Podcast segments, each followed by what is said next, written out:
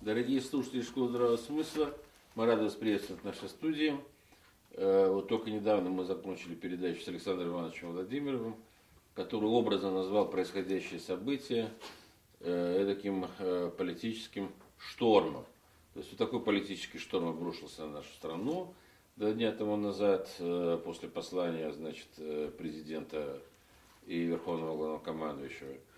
И, конечно, было бы крайне важно в настоящее время узнать мнение экспертов в различных областях знаний – Э, по данному вопросу. Что же все-таки вот главный вопрос, который меня интересует, как, э, чего ждать, э, к чему стремиться, есть ли какие-то возможности все-таки для реализации этих идей, которые провозглашались и у нас на школе.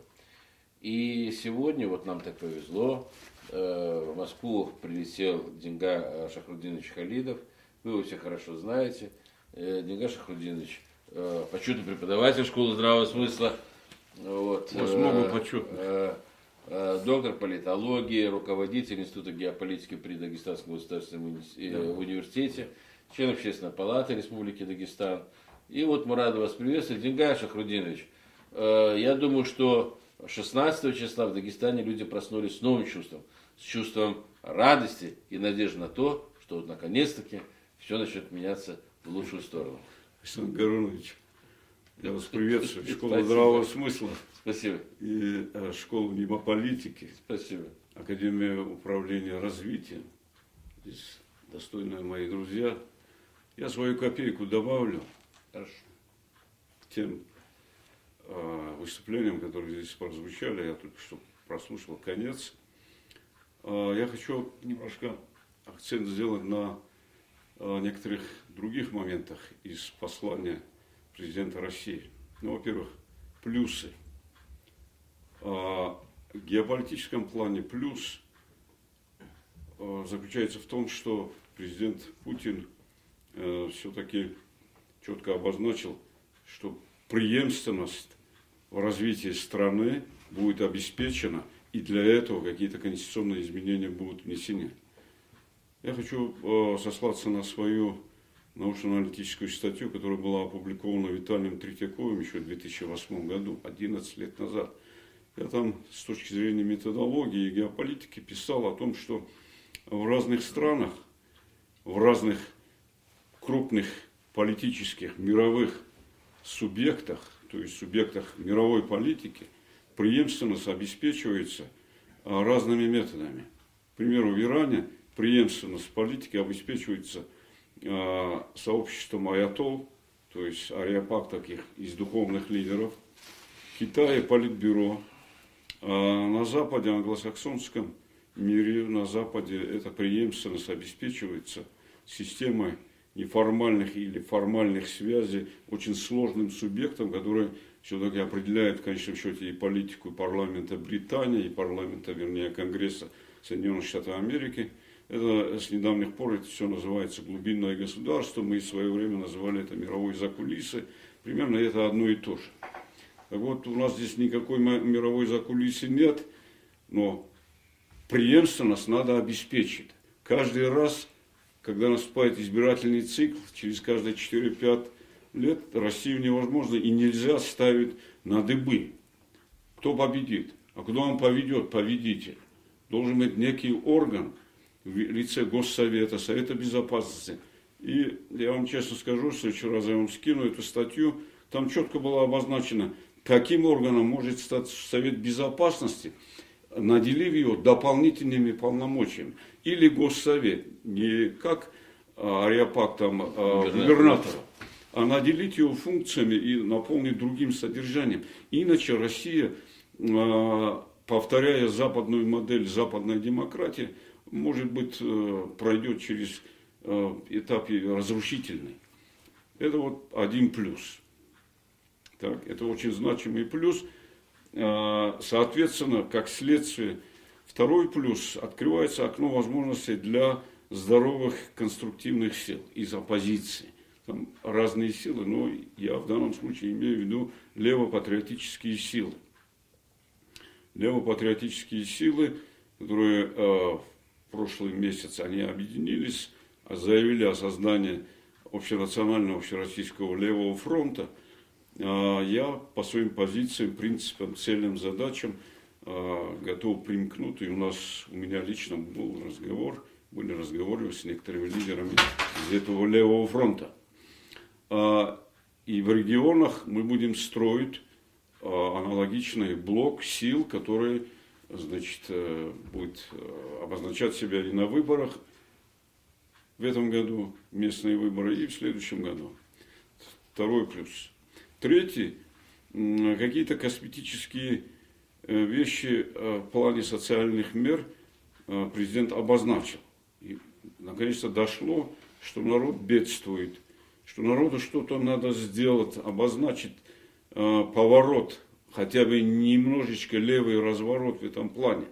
Зюганов в этом плане более деликатно э, с позиции политкорректности выступил. А другой их ниже э, по спискам коммунистов, который прошел Максим Шевченко, э, сказал, что это все это, это ровным счетом ничего. Но моя оценка где-то посередине, между Жугановской и между Шевченковской оценкой. Это хоть что-то для того, чтобы демографию выправить ситуацию. Это ужасные данные, которые огорошили всех, когда э, население, э, в основном это русские субъекты, не воспроизводит себя. А то воспроизводство, которое есть, оно исключительно за счет иммигрантов Центральной Азии. Или там даже Дагестан уже не воспроизводит. Чечня, Дагестан, а, вернее, 1,9 на одну семью. Это мало. 2,5 два десятых или там два и три десятых должно быть, чтобы воспроизводить. Да, Чечня, Ингушетия, Тюменская область, Москва, вот, собственно, четыре субъекта, может быть, там Тыва, но Тыва это совсем маленький субъект. Поэтому э, надежда на то, что эти меры сыграют свою роль э, в плане э, значит, э, демографии есть. Но в любом случае это косметические меры. Это я образное сравнение люблю приводить, когда вот у нас здание рушится, вон там трещина, там трещина. Маленькое землетрясение, все может обрушиться. И в это время правительство и руководство начинает там стены красками обмазывать, чтобы скрыть эти трещины. Это, это не поможет. Не поможет. Это как реформе 61 года, когда отменили крепостное право и нашим, и вашим – правящая элита, дворяне, князья, и, и не хотели их обижать. Ну и из крепостного права надо было освободить громадное большинство Центральной России. Освободили, да не совсем. Землю надо выкупать. В результате получили первую русскую революцию. То же самое будет с этой системой. Система, она набрала такие обороты, и мы, я уже перехожу к минусам. Минус заключается в том, что э, наш прошлогодний прогноз из возможных 4-5 сценариев, они обозначают квази-левый разворот и скрыто-либеральный транзит. Мишустин это из той обоймы. Ну да. Греф, там, э, ну, значит, Кудрин, ну, движенец Кудрина. Да? Ничего. А? Он у Бориса Федорова, говорят, начинал помощником Все у первого министра финансов. Да, ему а движенец, либерал, да ну, значит, э, этих, это, он Грефа, Кудрина, да. Кудрина. Да. Слушайте, ребята, ну, может быть, надежда одна, что это переходное правительство, там, э, если, если обозначится левый разворот на выборах, э, если, если, конечно, доживем, дай Бог, мы должны дай дожить, дай, дай, должны дожить в 2021 году, то левый разворот должен быть. И ни в коем случае эти силы, которые очень прочно сидят в разных структурах, медиа, э, в правительстве, э, в банковском, сырьевом секторе, они сделают все, чтобы э, сфальсифицировать выборы, потому что они реально опасаются левого разворота.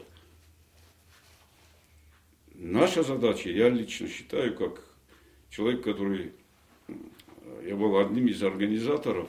Вот недавно выступал Олег Румянцев. Мы с ним взаимодействовали и создавали социал-демократическую партию в России в 90-91 году, когда можно, стало можно, значит, разрешили создавать партии. там, там ЛДПР появилась, там этот проект.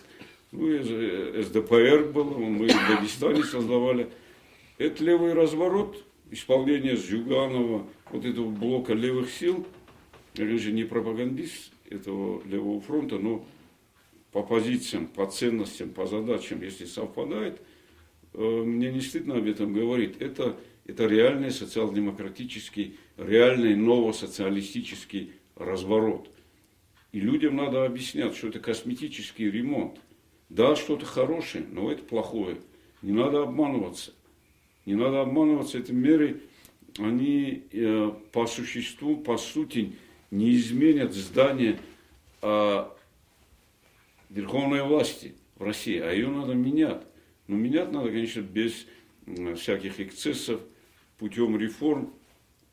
И опасность большая, что э, значительная часть медиакратии будет делать все, чтобы, э, как и сплавили губернатор Иркутской области, который все делал, чтобы для народа.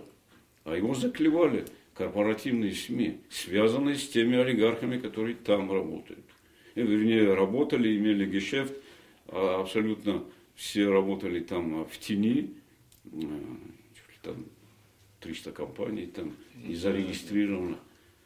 А, при том, что этот губернатор пользовался вроде бы поддержкой администрации президента, значит, есть силы, которые не слушаются, они самостоятельную политику ведут в стране. Это где-то элементами напоминают, если воспроизвести конструкцию, а, управленческую конструкцию в России, она, ну, президент, да, все понятно, он вне критики. Вернее, наша критика, скажем так, условно Э, конструктивная, вернее, условная поддержка и конструктивная критика с конструктивными замечаниями.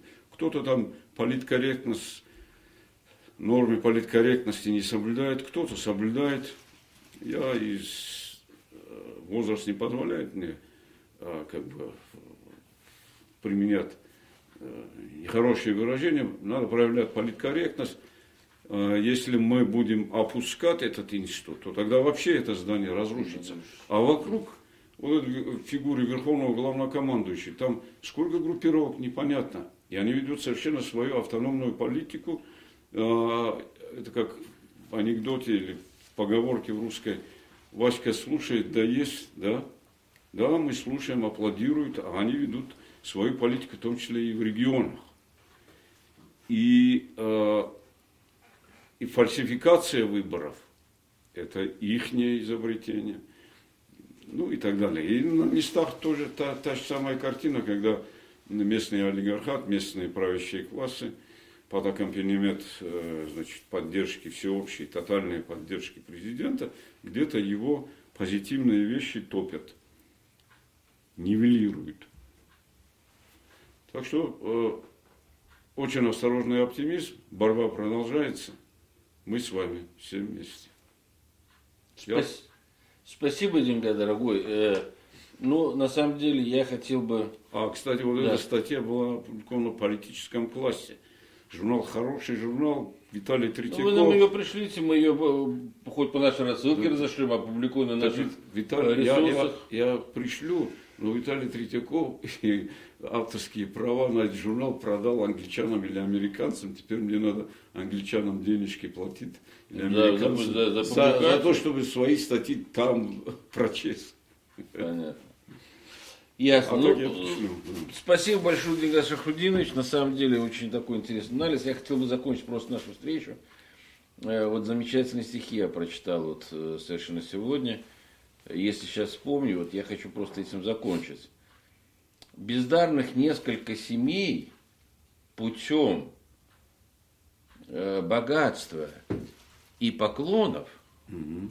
владеют родиной моей, стоят превыше всех законов. Это Майков написал еще в 1855 году. Mm. И с тех пор, наверное, а, мало что изменилось. Мало что изменилось. Да. Да, да, да.